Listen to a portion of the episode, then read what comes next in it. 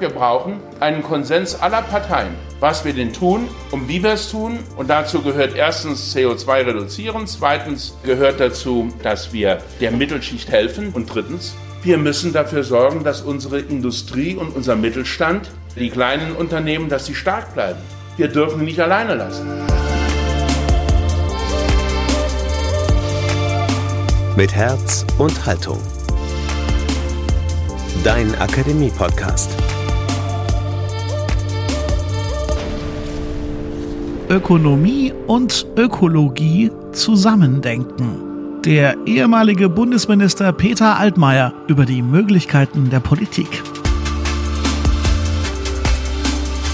Das hier ist euer Podcast aus der Katholischen Akademie im Bistum Dresden-Meißen. Das hier ist mit Herz und Haltung. Schön, dass ihr dabei seid und euch wieder Input holt zu den großen Debatten unserer Zeit aus Kultur, Gesellschaft, Kirche und Wissenschaft. Mein Name ist Daniel Heinze. Schaut man auf den Klimawandel und auf Naturkatastrophen in vielen Ecken der Erde und generell den sich verändernden Planeten, dann wird klar, das Thema Umweltschutz und Klimaschutz, das ist so aktuell und drängend wie nie zuvor. Gleichzeitig sorgen sich viele Menschen, wie das mit dem Klimawandel denn sozial gerecht gelingen soll.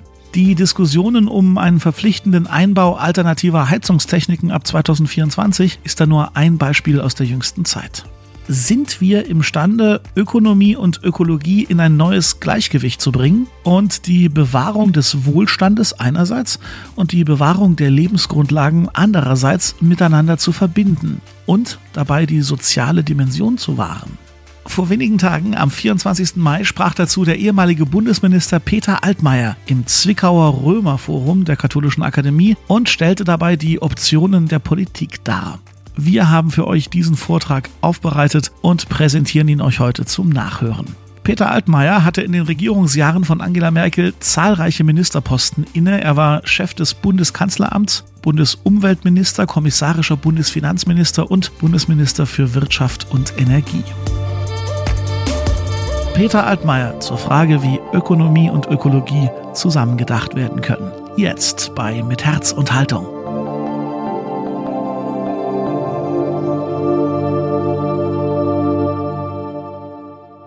Als ich hier in den Bundestag kam, äh, 1994, da gab es zwischen der CDU und den Grünen keinerlei Kontakte.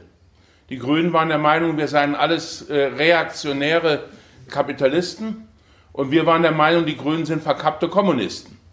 Äh, wenn ein Grüner in der Talkshow war, hat sich ein CDUler nicht daneben gesetzt. Und äh, so war das Verhältnis. Und dann haben wir mit acht grünen Bundestagsabgeordneten und mit acht CDU-Abgeordneten aus dem Bundestag, alles Jüngere, die schwarz-grüne Pizza Connection gegründet, in einem italienischen Restaurant in Bonn-Kessenich im geheimen Weinkeller. Die Grünen äh, haben das Menü ausgesucht, das war exzellent. Und dann haben sie entschieden, dass wir zu bezahlen hätten. Das war schlau. Und dann habe ich gesagt, Freunde, das hat uns jetzt sehr wehgetan heute Abend, denn die Rechnung war hoch. Aber die machen die sozialistische Weltrevolution garantiert nicht mehr. Die sind äh, im Kapitalismus angekommen äh, und sind staatstragend. Nicht unbedingt angekommen sind sie in der Welt äh, des Regierens, weil sie eben immer noch sehr stark äh, auf ein Thema fokussiert sind, nämlich die Ökologie, der Umweltschutz. Während die FDP, der andere Koalitionspartner, vor allen Dingen fokussiert ist auf die Wirtschaftspolitik. Und es wird aber nicht funktionieren, wenn man entweder sagt Umwelt oder Wohlstand. Man muss sagen Umwelt und Wohlstand. Und das ist die entscheidende Voraussetzung.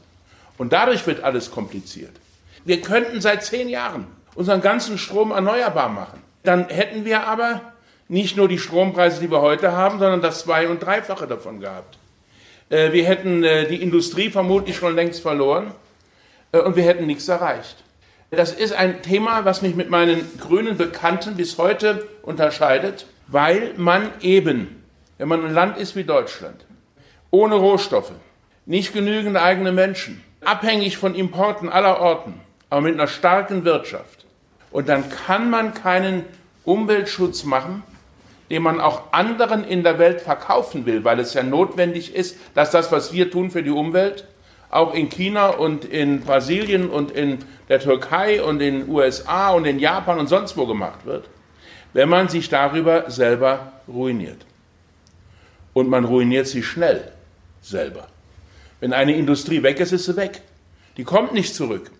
Wir hatten lange vor der Wiedervereinigung in der BRD, also in der Bundesrepublik, äh, hatten wir eine große Fernsehindustrie. Grundig. Radiogeräte, Tonbänder, Fernseher. In den 60er Jahren ist die komplette Unterhaltungselektronik abgewandert nach Japan. Weder nach Korea, zurückgekehrt ist sie nicht mehr. Wir hatten äh, in äh, Deutschland Unternehmen, die Computer hergestellt haben. In der DDR genauso wie in der BRD. Nur dass der Honecker beim Gorbatschow ein bisschen geschummelt hatte mit dem großartigen Chip, den sie entwickelt hatten. Äh, und den hatten sie in Wirklichkeit bei uns gekauft. Aber das äh, ist eine Kleinigkeit. Die DDR war im Comic-Con, im Rat für gegenseitige Wirtschaftshilfe, die mit Abstand stärkste Volkswirtschaft, obwohl sie nicht die einwohnerstärkste war. Äh, und die Bundesrepublik war in der EU die mit Abstand stärkste Volkswirtschaft. Wir waren auch die einwohnerstärksten, aber äh, wir waren immer, egal ob Ost oder West, egal ob Kommunismus oder westliche soziale Marktwirtschaft, wir waren wirtschaftlich immer gut. Und dafür sind wir auch weltweit beneidet worden. Und wir können uns das, was wir uns leisten können, diese wunderschöne Stadt Zwickau, wo ich heute Abend zum ersten Mal war. Ich komme aus Aachen da und habe gedacht, bin mal gespannt, wie das aussieht. Und dann sehe ich die alten Häuser von äh, der, aus dem Kaiserreich noch, die wunderbar restauriert sind.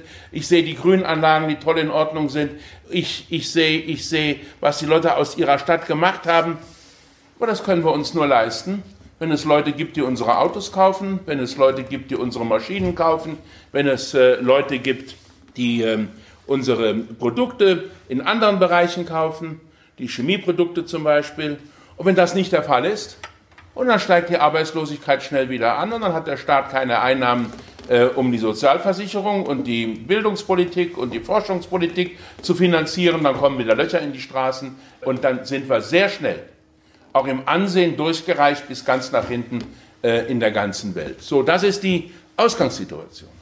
Und trotzdem hat die junge Frau aus Schweden ja einen Punkt gehabt und auch die Enkelkinder von Ihnen und die Kinder von Ihnen, die bei den Fridays for Future mitgemacht haben, die haben auch einen Punkt. Nämlich, dass wir Wohlstand erwerben dürfen und müssen, aber natürlich nicht auf Kosten der Lebensgrundlage unseres Landes und unserer Welt. Ich rede gar nicht äh, aus einer christlichen Perspektive. Ja, also ich bin aufgewachsen natürlich im Religionsunterricht, wo man dann gesagt hat, die Erde ist uns nicht geschenkt, sie ist uns nur geliehen. Ich weiß aber, dass es viele Menschen gibt, die, die, die, die sind gar nicht mehr religiös heute. Andere sind es noch, aber andere auch nicht mehr. Aber ich sage, selbst wenn sie an keinen lieben Gott glauben, selbst ähm, wenn sie äh, der Meinung sind, es geht vor allen Dingen darum, dass es mir und meiner Familie gut geht, aber sie wollen natürlich auch, dass ihre Kinder und Enkelkinder ein ordentliches Leben mit Lebensqualität haben, so wie uns das gelungen ist. Alle, wie wir hier sitzen, mit viel harter Arbeit und äh, mit der Möglichkeit, im Schrebergarten oder im Schwimmbad oder in anderen Ländern Urlaub zu machen und äh, uns das Leben zu freuen. So, und das ist zum ersten Mal in der Menschheitsgeschichte in Frage gestellt. Das hängt damit zusammen, dass wir über einen Zeitraum von einer Million Jahre, wo es Menschen gibt, eigentlich kaum in die Natur eingegriffen haben. Wir haben mal die Sahara abgeholzt, dann wuchs da kein Baum mehr, und wir haben ein paar andere dumme Dinger gemacht in der Römerzeit und äh, in der griechischen Zeit, in der ägyptischen Zeit. Aber wir haben die Welt nicht unwiderruflich verändert. Und das hat sich geändert ungefähr seit 1800, weil wir damals die Dampfmaschine erfunden hatten. Und die Dampfmaschine mit dem industriellen Abbau von Kohle hat dazu geführt, dass wir massenhaft Energie hatten zum ersten Mal.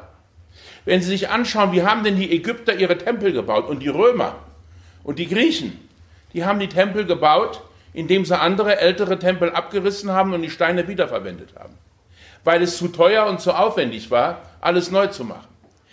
Es sind ungefähr 98 Prozent des Wachstums der Menschheitsgeschichte in den letzten 200 Jahren entstanden und nicht davor.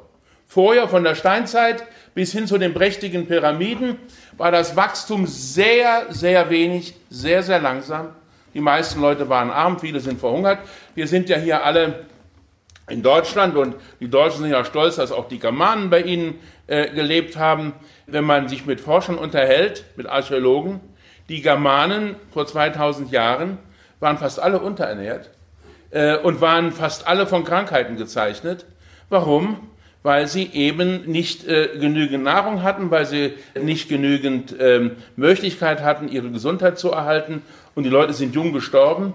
Ich habe neulich noch eine Dokumentation in irgendeinem dieser Spartenprogramme gesehen und da hieß es, die gefundene Moorleiche war ungefähr 45 Jahre alt. Und da denkt man, oh Gott, so ein armer junger Kerl. Und da sagen die, das war für diese Zeit ein sehr stolzes Alter. Ja, da war man, da war man schon weit über dem Durchschnitt. Die Leute wurden im Schnitt 30 Jahre alt. So, und dann haben wir die ganzen Grundlagen für unseren äh, Aufstieg in der Welt gelegt mit Kohle, mit Öl und mit Gas. Das ist die Triebfeder unseres riesigen Wachstums. Und dummerweise pusten wir dadurch immer mehr CO2 in die Luft. Und dieses CO2 führt dazu, dass sich die Erde erwärmt und wenn sich die Erde um zwei oder drei oder vier Grad erwärmt und dann kommt vieles aus dem ökologischen Gleichgewicht, dann ist es nicht nur so, dass man in England besseren Weißwein anbauen kann äh, und dass man bei uns äh, häufiger und länger ins Schwimmbad gehen kann, sondern es äh, führt dazu, dass Tiere und Pflanzen aussterben. Es führt dazu, dass es mehr Naturkatastrophen gibt. Das ist alles wissenschaftlich erforscht und erwiesen. Äh, ich habe keinen Zweifel, dass es so ist, auch wenn kein Wissenschaftler genau weiß, was in 100 Jahren passiert äh, und ob eine Erwärmung um 1,8 Grad nun so viel schlimmer ist wie eine um 2,0. Darüber streiten die Experten. Das äh, muss man auch heute Abend nicht diskutieren, aber Tatsache ist, der Klimawandel findet statt. Der Klimawandel richtet Schäden an. Der Klimawandel führt dazu, dass es eine neue Völkerwanderung geben wird, weil die Leute in Afrika, dort wo es heute schon so heiß ist, wenn es noch zwei Grad heißer wird, nicht mehr leben können. Und die werden dann, egal ob wir Soldaten schicken und Maschinengewehre und Stacheldraht, die werden dann einen Weg finden, in die Länder zu kommen, wo es noch gemäßigte Temperaturen gibt. Es wird einen Krieg um Wasser geben. Es wird äh, Kämpfe geben um Nahrungsmittel, die dann knapper werden, weil man, wenn das Wasser knapper wird, auch viele Felder gar nicht mehr bewässern kann. Ich habe neulich äh, einen wissenschaftlichen Aufsatz gelesen über Spanien, wo die Landwirtschaft einen riesen Aufschwung genommen hat, wenn sie wenn Sie im Januar zu Aldi gehen, finden Sie tolle Erdbeeren. Die schmecken sogar inzwischen einigermaßen. Und die sind preisgünstig. Die werden alle in Spanien gemacht, aber alle mit künstlicher Bewässerung. Und die, das Grundwasser sackt immer tiefer ab und es regeneriert sich nicht. Und irgendwann sind die Felder verlassen und verödet. Äh, und das alles hat Folgen für den Planeten. Deshalb haben wir uns entschieden, und dafür haben wir die Grünen im Übrigen auch nicht gebraucht, wenn jetzt Grüne hier sind, ich sage das nicht, um die ähm, äh, äh, zu kritisieren oder runterzumachen, sondern ich will nur sagen, auch die CDU ist eine Partei, wo Umweltbewusstsein verankert ist. Schon lange vor der Wiedervereinigung hatten wir in der CDU das äh, bleifreie Benzin äh, und den geregelten Drei-Wege-Katalysator eingeführt. Wir hatten die Fluorkohlenwasserstoffe später verboten und die Rauchgasentschwefelung der Kraftwerke durchgesetzt, um den sauren Regen zu beenden und das Ozonloch zu schließen. Ist uns beides auch gelungen im Übrigen. Sonst wären die Wälder heute schon alle tot. Umweltpolitik wird nicht erst gemacht, seit mein ehemaliger Ministerkollege Robert Habeck Wirtschaftsminister ist, sondern Umweltpolitik wird gemacht seit den späten 60er Jahren, als wir gesehen haben, zu welch katastrophalen Folgen der rücksichtslose Verbrauch von Umwelt äh, geführt hat, ähm, nicht nur in der DDR, in Leuna und anderswo, auch in der Bundesrepublik, äh, im Ruhrgebiet zum Beispiel oder im Saarland und darüber hinaus in allen anderen westlichen Ländern, auch in den östlichen Ländern, egal ob sie erfolgreich gewirtschaftet haben oder nicht, die Umwelt hat überall gelitten. So, und wenn Sie heute durch unser schönes Land fahren, dann ist Leuna wieder eine wunderbare Region, wo man prima leben kann. Dann ist der Himmel in ganz Deutschland wieder blau und die Flüsse sind wieder sauber. Im Rhein schwimmen wieder, wieder Lachse. Wir haben äh, weltweit viel getan für den Artenschutz. Wir haben viele von den Fehlern, die wir gemacht haben, haben wir ähm, äh, inzwischen repariert und vermieden. Und ich bin alt genug, um ähm, zu wissen, dass man damals in den 70er, 80er, 90er Jahren als der Helmut Kohl, unser damaliger Bundeskanzler, dann auch den ersten Umweltminister ernannt hat. Das war Walter Wallmann aus Hessen und der zweite war Klaus Töpfer und der hat dann die großen Entscheidungen äh, durchgeboxt. Da haben viele schon gesagt, das hält doch unsere Wirtschaft nicht aus.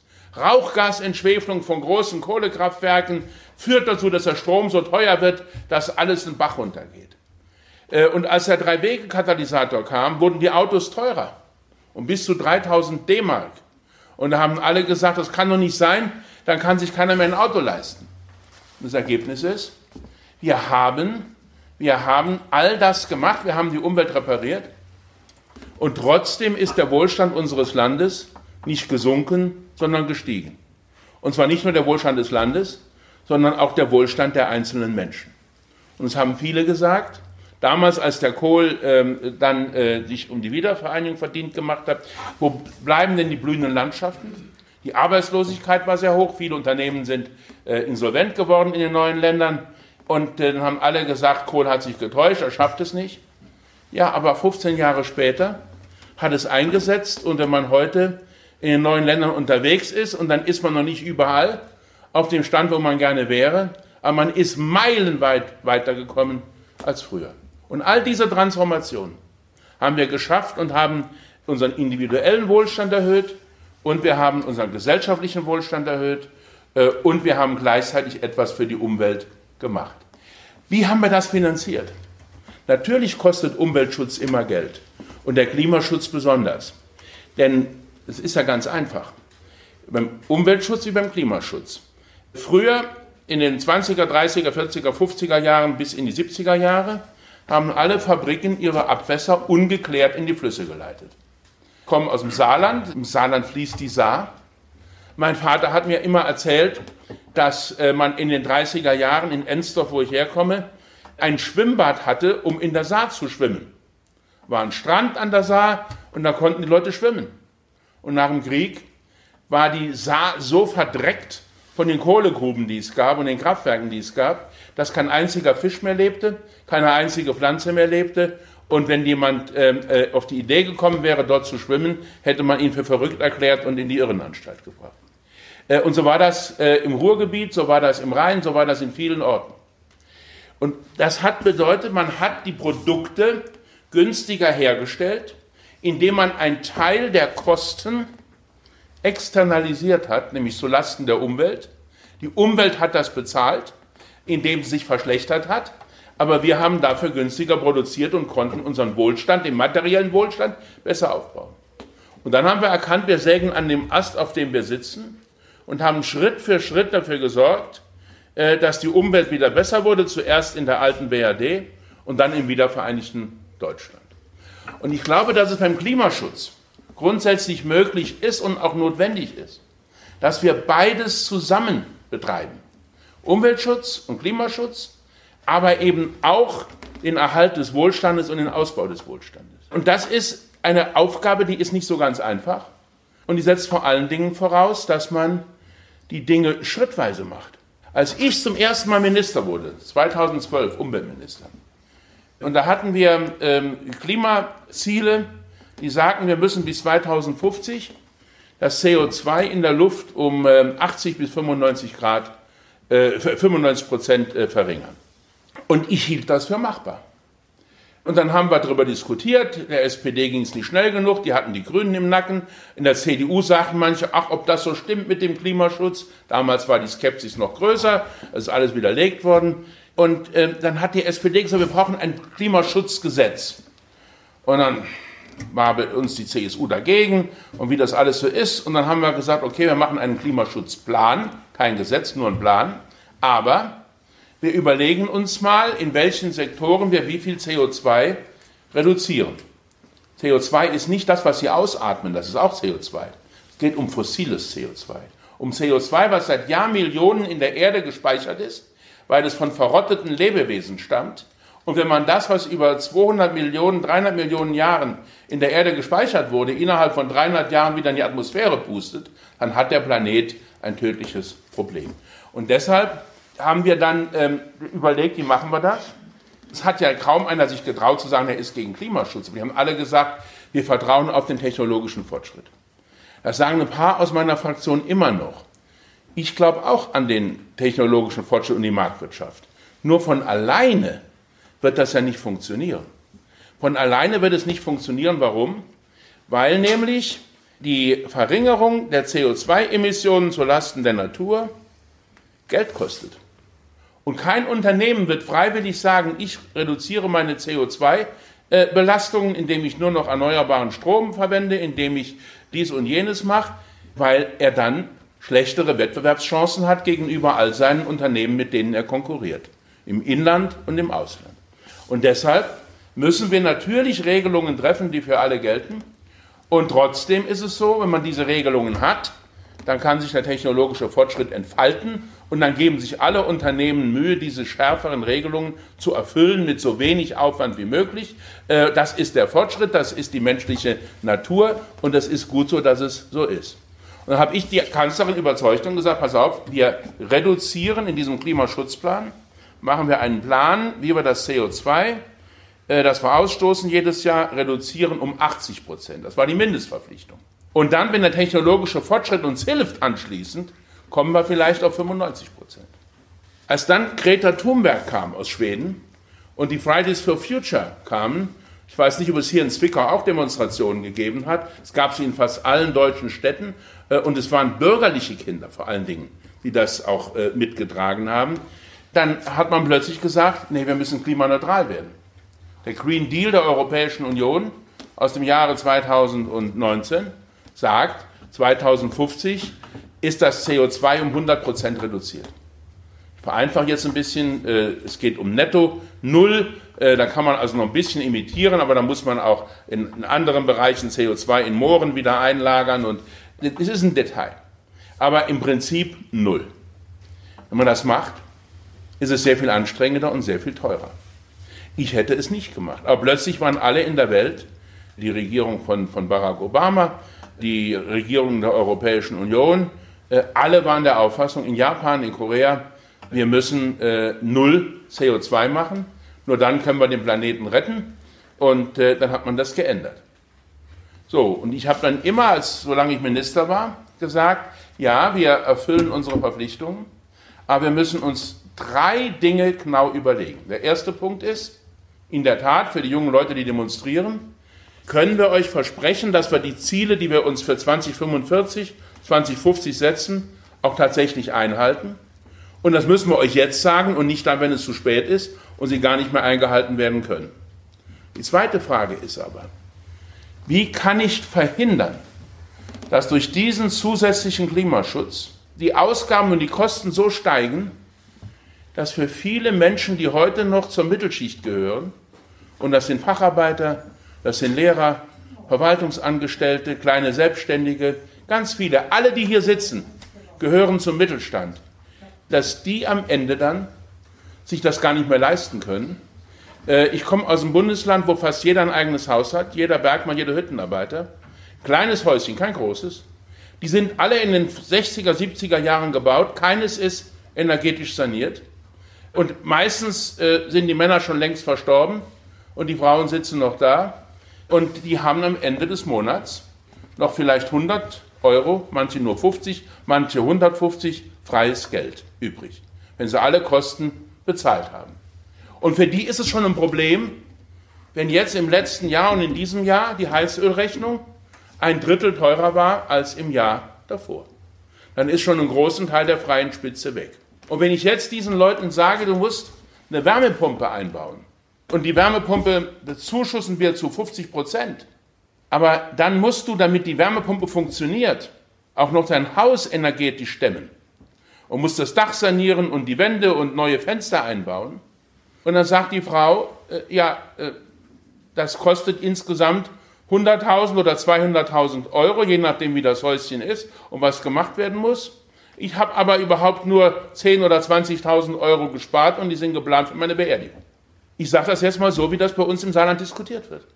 Meine Eltern waren Arbeiter. Äh, ich weiß, was es heißt, Kinder aufs Gymnasium zu schicken oder in die Berufsausbildung zu schicken, äh, ihnen einen ordentlichen Start in, ins, ins Leben zu ermöglichen. Und dann bleibt am Ende nicht mehr so viel übrig. So, und die Leute, die jetzt alle die jetzt alle über meinen Nachfolger Robert Habeck schimpfen. Ich habe öffentlich noch nie über ihn geschimpft. Ich werde ihn morgen in einem Interview in der Zeit sogar ähm, äh, ein kleines bisschen in Schutz nehmen. Nicht zu viel, aber ein kleines bisschen. Äh, er hat Fehler gemacht, er hat viele Fehler gemacht, aber er selber ist nicht korrupt.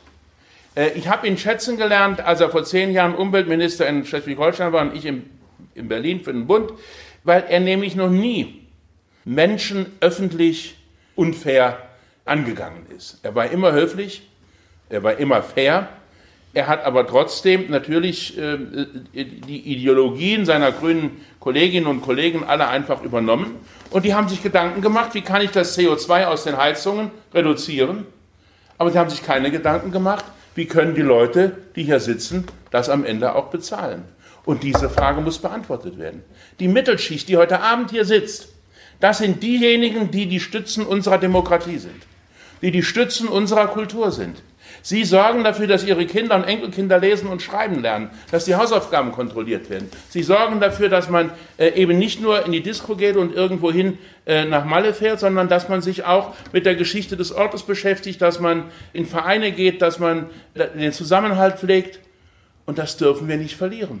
So, und deshalb muss, ich habe in diesem, in diesem Interview, war ich nett zu Herrn Habeck, aber ich habe auch gesagt, wir brauchen einen Konsens aller Parteien, was wir denn tun, um wie wir es tun. Und dazu gehört erstens CO2 reduzieren, zweitens gehört dazu, dass wir der Mittelschicht helfen. Denn wenn sie ganz arm sind, sind Hartz-IV-Empfänger, dann können sie so viele Heizungsgesetze machen, wie sie wollen, das betrifft sie nicht, weil dann zahlt der Staat ihnen die Heizung. Sie können es ja nicht machen. Dann zahlt der Staat ihnen die Kosten der Unterkunft und dann zahlt ihnen die Heizung. Wenn sie wohlhabend sind, also Elon Musk zum Beispiel, ja, einer der reichsten Männer der Welt, aber es gibt auch andere, die sind nicht ganz so reich, aber die können sich die großen, dicken SUVs leisten und andere Sachen. Äh, wenn sie also wohlhabend sind, dann werden sie das auch verkraften können. Dann haben sie heute schon Neubauhäuser, die gedämmt sind und die weniger brauchen und wo man Wärmepumpen ohne weiteres einsetzen kann, weil Fußbodenheizungen da sind. Aber wenn sie zur Mittelschicht gehören, die ich eben genannt habe, und dann haben sie ein Problem. Also muss man dieser Mittelschicht helfen. Das ist meine feste Überzeugung. Und drittens, wir müssen dafür sorgen, dass unsere Industrie und unser Mittelstand, die kleinen Unternehmen, dass sie stark bleiben. Wir dürfen nicht alleine lassen. Und deshalb ist es richtig, dass der Robert Habeck vorgeschlagen hat, einen Industriestrompreis einzuführen. Denn äh, es gibt Unternehmen wie die BASF, die verbrauchen ein Prozent des deutschen Stroms und produzieren die Chemieprodukte für die halbe Welt. Wenn die BASF aus Deutschland verschwindet, weil sie hier nicht mehr arbeiten kann. Und die Chinesen haben das Ziel, bis 2050 80 Prozent der Chemieprodukte in der ganzen Welt herzustellen. Die wollen uns den Rang ablaufen. Äh, und wenn die BASF hier nicht bleibt, dann gehen nicht nur 100.000 Arbeitsplätze verloren, sondern dann ist der Mittelstand in Ludwigshafen und Umgebung und in vielen Teilen des Landes aufgeschmissen. Was Herr Habeck allerdings übersehen hat, ist, er muss sich nicht nur um die großen Stromverbraucher kümmern, er muss sich natürlich auch um den Mittelstand kümmern. Ich habe neulich eine Diskussion gehabt in Berlin äh, mit einem Verband, Beko heißen die. Für uns hat man früher gesagt, ein Beko, das war so ein Karamellbonbon. Dachte ich, die machen Bonbons. Nein, als sie mich eingeladen haben, ob ich da kommen würde, habe ich gesagt, was macht ihr denn? Macht ihr Bonbons? Und sagen sie, nee, äh, wir sind eine Genossenschaft, die Bäckereien ausrüstet mit Backöfen und Teigmaschinen und Backfertigmischungen äh, und allem. Also sozusagen der kleine mittelständische Bäcker im Ort, der wird von denen beliefert. Und die haben mir erklärt, es bestellt seit Wochen kein Bäcker mehr einen neuen elektrischen Backofen. Warum? So ein elektrischer Backofen, der ist in der Bäckerei 30 Jahre in Betrieb, um sich bezahlt zu machen. Und die Bäcker sagen, können wir uns denn überhaupt in 20 Jahren noch den Strom leisten? Wenn man sieht, wie der Strom teurer geworden ist. Und das ist ja keine theoretische Frage. Denn äh, wenn man eine Bäckerei hat, verdient man sich ja nicht dumm und dämlich, sondern so ein Brot ist riesengroß und schwer und man hat so gut wie keine Marge, weil Brot noch zu den günstigsten Nahrungsmitteln überhaupt gehört. Äh, und wenn die dann feststellen, wenn sie einen neuen Backofen einbauen und dann werden durch den Strom die Brötchen genau so teuer, genau so teuer, wie sie ihren schlimmsten Albträumen sich vorgestellt haben, nämlich sechs, siebenmal so teuer wie das billige Brötchen, das aus der Großbäckerei kommt. Und dann sagen die, die kauft ja keiner mehr bei uns. Und dann machen sie zu und legen das Geld in Mietwohnungen an oder sonst irgendwas und schicken ihre Kinder in die Ausbildung äh, irgendwo in der Autofabrik und dann haben sie ihres gemacht, aber unsere Gesellschaft, unsere Kultur ist ein Stück weit ärmer. Also müssen wir Gewissheiten schaffen. Und wir müssen natürlich auch, selbst wenn jemand wohlhabend ist, äh, also ich bin, ich bin nicht reich, ich habe in meinem Leben auch äh, immer lieber Geld ausgegeben als gespart, das muss ich ehrlicherweise zugeben. Und als Politiker kann man ja auch keins verdienen nebenbei, ist ja alles streng reglementiert, aber natürlich kann ich mir, natürlich kann ich mir manches leisten, wenn irgendwo, wenn irgendwo die Preise steigen. Und ich wäre auch bereit gewesen, als meine Ölheizung, also der Brenner kaputt war vor ein paar Jahren, wäre ich bereit gewesen, im Saarland in meinem Haus äh, eine Wärmepumpe damals schon zu installieren, weil ich einen großen Garten habe und dann kann man das Grundwasser äh, anzapfen und äh, nutzen und dann hat man gute Ergebnisse. Und da sagten mir die Installateure, die ich gefragt habe, ja, Herr Altmaier, Sie haben zwar das Dach jetzt gedämmt für teures Geld und Sie haben äh, gute Fensterscheiben, die schusssicher sind äh, und die sind dann auch wärmedämmend, aber der Rest ist überhaupt nicht gedämmt und vor allen Dingen, Sie haben in keinem einzigen Zimmer eine Fußbodenheizung. Und der Vorlauf bei der Wärmepumpe ist nicht hoch genug, um über normale Heizkörper das Haus zu beheizen. Und deshalb reißen Sie bitte mal alle Fußböden wieder raus und machen sich eine Fußbodenheizung. Und da habe ich gesagt, wissen Sie was? Nicht mit mir. Ich habe diese Fußböden seit 30 Jahren alle neu gemacht in dem Haus, was ich damals gekauft habe.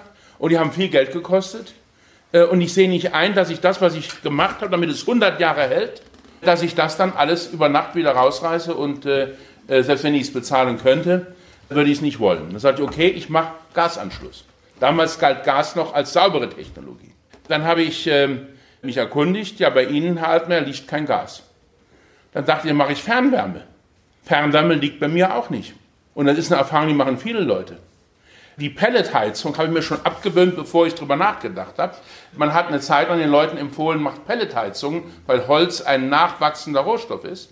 Aber all die das gemacht haben, werden jetzt beschimpft und angefeindet, vor allen Dingen auch von vielen Umweltaktivisten, weil sie sagen, das Holz hat schädliche Emissionen, nicht nur CO2, sondern auch andere Sachen und sagen, was ist denn jetzt passiert und vor allen Dingen, wenn jeder eine Pelletheizung macht, wird das Holz so unbezahlbar, dass es sich keiner leisten kann.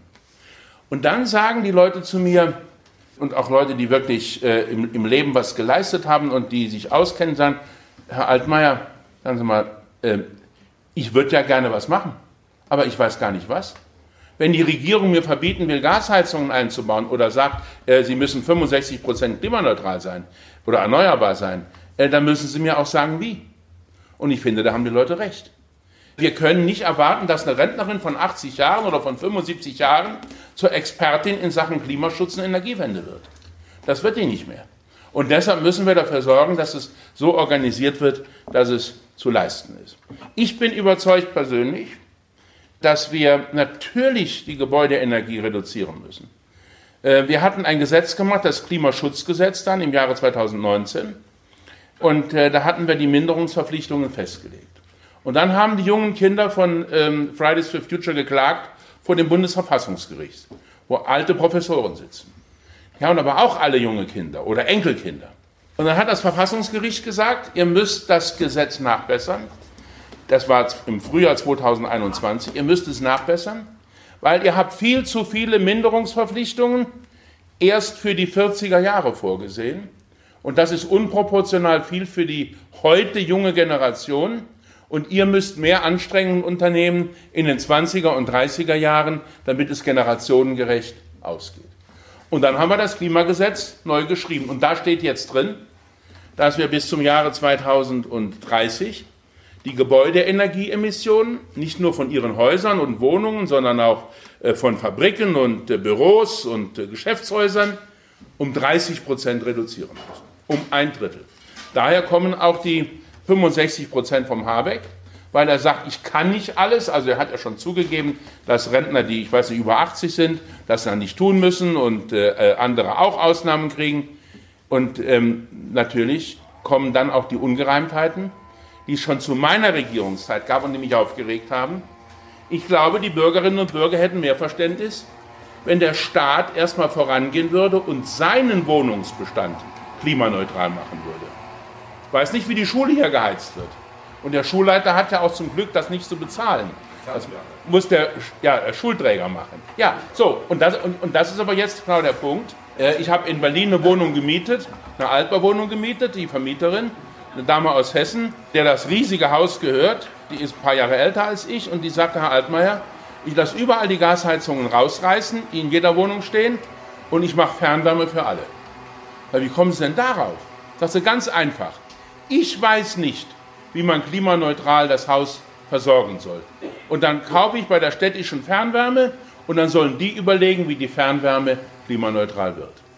So, ich habe jetzt, äh, hab jetzt telefoniert mit meinem früheren Staatssekretär, der ist Chef der Rheinischen Stadtwerke im Rheinland, in Nordrhein-Westfalen. Und sage ich, sag mal, wie macht ihr denn das? Wie viel Erneuerbare habt ihr denn jetzt äh, in eurer Fernwärme? Antwort ungefähr 30 Prozent. Das heißt, 70 Prozent sind fossil. Da sage ich, ja, und wie macht ihr das in Zukunft? Sagt ja, das wissen wir auch nicht.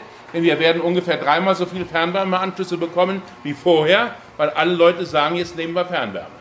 Und dann haben die jetzt Ideen, äh, zum Beispiel die Abwärme aus dem Rhein zu nutzen für Großwärmepumpen. Äh, die haben Ideen, grünen Wasserstoff zu verbrennen und viele andere Ideen. Aber das schaffen die natürlich nicht innerhalb von zwei oder drei Jahren. Und deshalb muss man überlegen, was sind die billigsten Lösungen. Man muss überlegen, wie kommt man voran, aber auch dann, wie vermeidet man Härten. Und keiner von Ihnen, der hier sitzt, hat persönlich irgendeine Schuld an der Klimaerwärmung. Denn niemandem von Ihnen war das bewusst, als er vor 30 oder vor 40 Jahren sein Haus gekauft hat, seine Heizung installiert hat. Und selbst wenn, hätte er ja gar keine Alternativen gehabt. Und deshalb ist es eine gesamtgesellschaftliche Aufgabe. Äh, ich habe dem Robert Habeck vorgeschlagen, dass wir versuchen, einen parteiübergreifenden Konsens zu machen. Warum? Weil ich im Augenblick mit einer gewissen Sorge sehe, wie sich die doktrinären Ideologen auf beiden Seiten, Klimaschutz und Antiklimaschutz, gegenseitig an die Gurgel gehen. Äh, wenn Sie auf Twitter mal gucken und Sie googeln Habeck, und da sind die einen, die verteidigen ihn bis zum Umfallen und die anderen beschimpfen ihn in einer Art und Weise, die ich nicht für äh, vertretbar halte. Und am Ende wird darunter unser Klima leiden und unser Wohlstand ganz genauso. Und wenn dann jede Regierung nach vier Jahren, wenn sie abgewählt wird, erlebt, dass die neue Regierung alles anders macht, dann wird es für alle teurer, für alle ungewisser und am Ende ist die einzige Partei, die gewinnt, die AfD. Manchmal wird gesagt, die Frau Merkel sei aus der Atomkraft ausgestiegen. Das wird jetzt gerade von einigen Grünen behauptet. Die Frau Merkel ist nicht ausgestiegen, sondern Gerhard Schröder und Joschka Fischer in der ersten rot-grünen Koalition. Dann ist beschlossen worden, alle Kernkraftwerke abzuschalten. Und wir hatten zweimal im Wahlprogramm, nämlich 2005 und 2009, die Aussage drin, wenn wir die Wahl gewinnen, und dann wird die Laufzeit der Kernkraftwerke wieder verlängert. Und 2005 haben wir zwar die Wahl gewonnen, aber wir hatten eine große Koalition, die SPD hat nicht mitgemacht. 2009 hatten wir die Koalition mit der FDP und äh, die FDP hatte keinen sehnlicheren Wunsch, als die Laufzeiten der Kernkraftwerke zu verlängern. Dann haben wir das gemacht, vielleicht ein bisschen zu lang. Wir haben sie nämlich verlängert bis in die Mitte der 30er Jahre damals. Die wären also alle noch in Betrieb heute. Alle noch in Betrieb. Dann kam ein halbes Jahr später Fukushima. Man hat die Bildzeitung jeden Tag drei Sonderseiten gebracht, wie schlimm das alles ist. Und am Ende waren 80 Prozent der Deutschen gegen die Kernkraft. 80 Prozent dagegen. Äh, obwohl die Kernkraft die Energie ist, die keinen CO2-Ausstoß verursacht. Oder ganz minimalen, weil das äh, ist, sind keine fossilen Brennstoffe. Und äh, das hat uns dann vor das Problem gestellt, wie organisiere ich denn den Übergang der Energieversorgung? Weil die erneuerbaren Energien sind großartig. Windräder, Photovoltaikanlagen, Biogasanlagen. Aber die Photovoltaikanlagen produzieren nur dann Strom, wenn die Sonne scheint. Und das tut sie nachts zum Beispiel nie. Und auch im Winter äh, und wenn bedeckt und bewölkt ist, ganz wenig. Und die Windräder drehen sich häufig sehr gut, aber manchmal auch gar nicht, wenn Flaute ist. Und trotzdem muss der Strom immer aus der Steckdose kommen. So, und deshalb muss man, wenn man so eine Energiewende macht, dafür sorgen, dass es eine Brückentechnologie gibt, keine Grundlast, weil ja oft mehr Erneuerbare da sind, als man braucht, aber eine Regellast, die man einschalten kann innerhalb von Sekunden, wenn der Wind nicht mehr weht und wenn äh, eine Finsternis kommt und die Sonne nicht scheint. Und die Länder in der Welt machen das mit zwei Technologien, nämlich mit der Kernkraft und mit Gas. Und die allermeisten Länder, die schlau sind, machen beides. Die Engländer, Die Amerikaner, die Japaner, die Koreaner, alle Gas- und Kernkraft. Kohle natürlich nicht. Ich weiß, dass das in den neuen Ländern ein sehr ähm, gefühliges Thema ist, weil ähm, es natürlich hier große Braunkohlevorkommen gibt. Und als ich in Freiburg war, Frei, Freiberg war, Entschuldigung, Freiberg war bei der Bergakademie, da sagten die zu mir, das ist unser Schatz, die Braunkohle. Ja klar. Aber sie emittiert halt eben so wahnsinnig viel CO2. Und man kann sie nicht regeln. Wenn die Sonne scheint und der Wind weht, dann produzieren die Braunkohlekraftwerke einfach durch.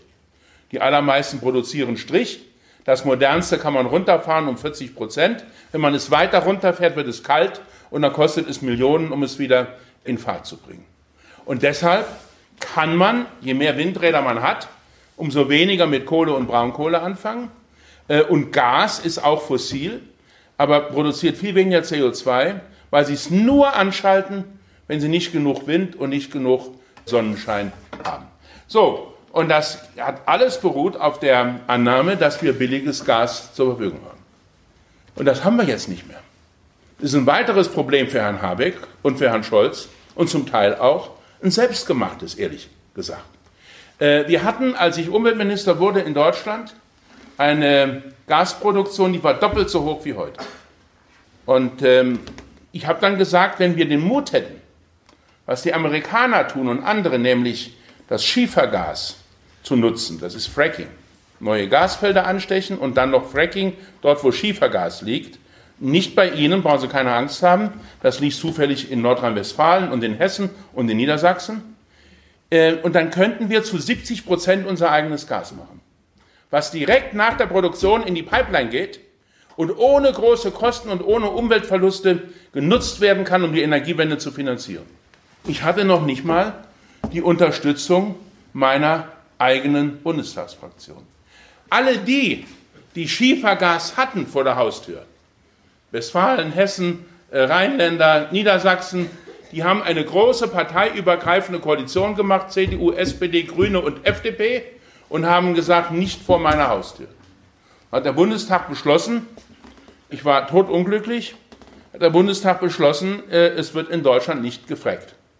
So, Herr Lindner hat jetzt übrigens, muss ja Ehre wem Ehre gebührt, gesagt, wir sollten vielleicht mal überlegen zu frecken. Da ist aber keiner drauf eingegangen, weil keiner sich traut, weil alle denken, wir werden so gerettet. Aber es hat sich was verändert. Wir hatten nämlich in der Welt eine durchaus privilegierte Situation, weil wir das billige Pipeline-Gas aus Russland hatten und die Chinesen und die Asiaten, diese aufstrebenden Volkswirtschaften, hatten das teure Flüssiggas äh, aus dem Mittleren und Nahen Osten. Äh, das Flüssiggas ist wesentlich teurer als das Pipeline-Gas. Warum? Ich muss nämlich dann das Pipeline-Gas, was ich gefördert habe, muss ich auf über minus 100 Grad runterkühlen. Dabei verliere ich ungefähr 25 Prozent der Energie. Dann muss ich es im Schiff um die halbe Welt transportieren. Dann verliere ich wieder Energie. Dann muss ich es wieder auftauen sozusagen. Und am Ende ist es ungefähr 40 Prozent teurer als das Pipeline-Gas. So, ich finde, wir ähm, äh, werden auch dieses Problem lösen, aber es erhöht die Kosten und deshalb muss die Regierung einen Kassensturz machen. Und dann muss man mal die Frage stellen, wenn wir die Mittelschicht retten wollen, den Mittelstand retten wollen, wenn wir dazu beitragen wollen, dass Deutschland ein wettbewerbsfähiges Land bleibt äh, und die Industrie in Deutschland bleibt, dann kostet das sehr viel Geld. Und dann müssen wir überlegen, was können wir uns denn nicht leisten.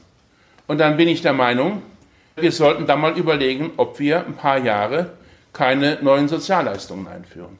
Wir haben in den großen Koalitionen jedes Jahr Sozialleistungen eingeführt. Da gab es eine große Koalition der CSU mit der SPD und die CDU hat auch munter mitgemacht. Das war ja auch gut für die Leute. Wir haben das Kindergeld saftig erhöht, mehrfach. Wir haben die Rente mit 63 gemacht. Wir haben die Ostrenten angeglichen. Das hätten wir schon viel früher machen müssen, muss ich auch sagen. Und ähm, das alles war gut und schön. Wir haben für die Bayern die Mütterrente großzügiger gemacht. Das hat auch Milliarden gekostet.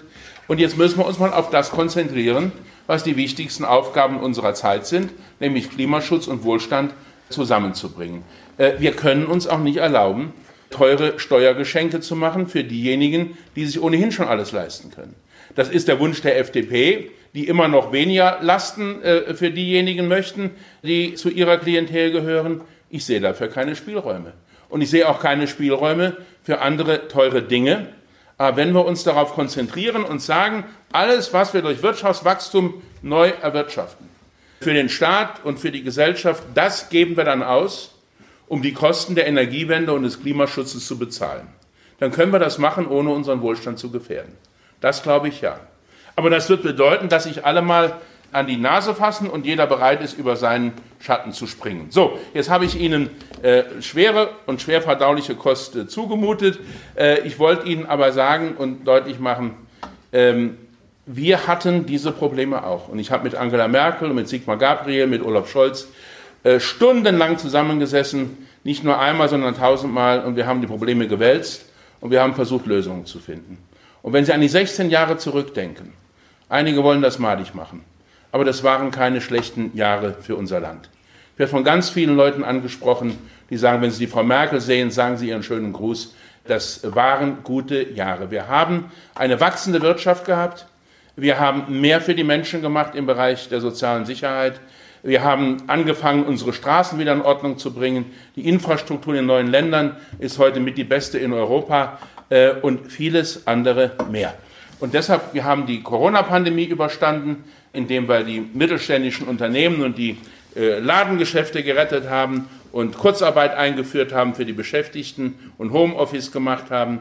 Äh, wir haben so viele Dinge hinbekommen und am Ende war Deutschland immer stärker als zuvor. Und unser Ziel muss es doch sein, dass wir auch aus dieser Herausforderung stärker hervorgehen als zuvor. Denn das ist es diese Stadt Zwickau wert, das ist es dieses Land wert, dass es lebenswert bleibt. Und dafür müssen wir arbeiten. Herzlichen Dank für Ihre Geduld und alles Gute für die Zukunft.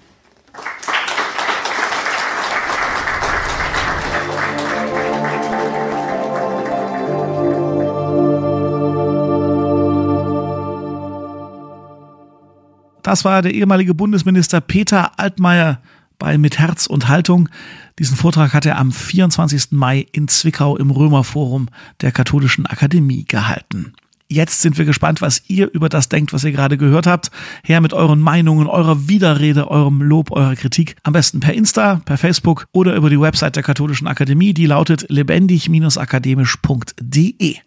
Und wenn euch gefällt, was wir hier so machen in diesem Podcast, dann unterstützt uns bitte. Das könnt ihr auf verschiedene Arten tun. Entweder gebt ihr uns eine gute Bewertung, fünf Sterne bei Spotify oder bei Apple Podcasts. Das hilft total. Ich sage nur Algorithmus und Wahrnehmung in den Medien und so. Oder auch eine ganz konkrete Unterstützung für uns.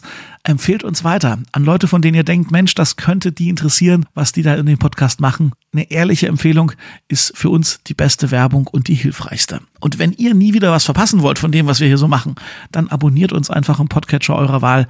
Das ist und bleibt kostenlos und ihr verpasst keine weitere Folge mehr. An dieser Folge mitgearbeitet haben Thomas Arnold, Thomas Wagner, Jonathan Burger, Pauline Krause, Emily Siegel und ich. Mein Name ist Daniel Heinze. Vielen Dank für die Aufmerksamkeit und bis zum nächsten Mal. Mit Herz und Haltung. Dein Akademie-Podcast.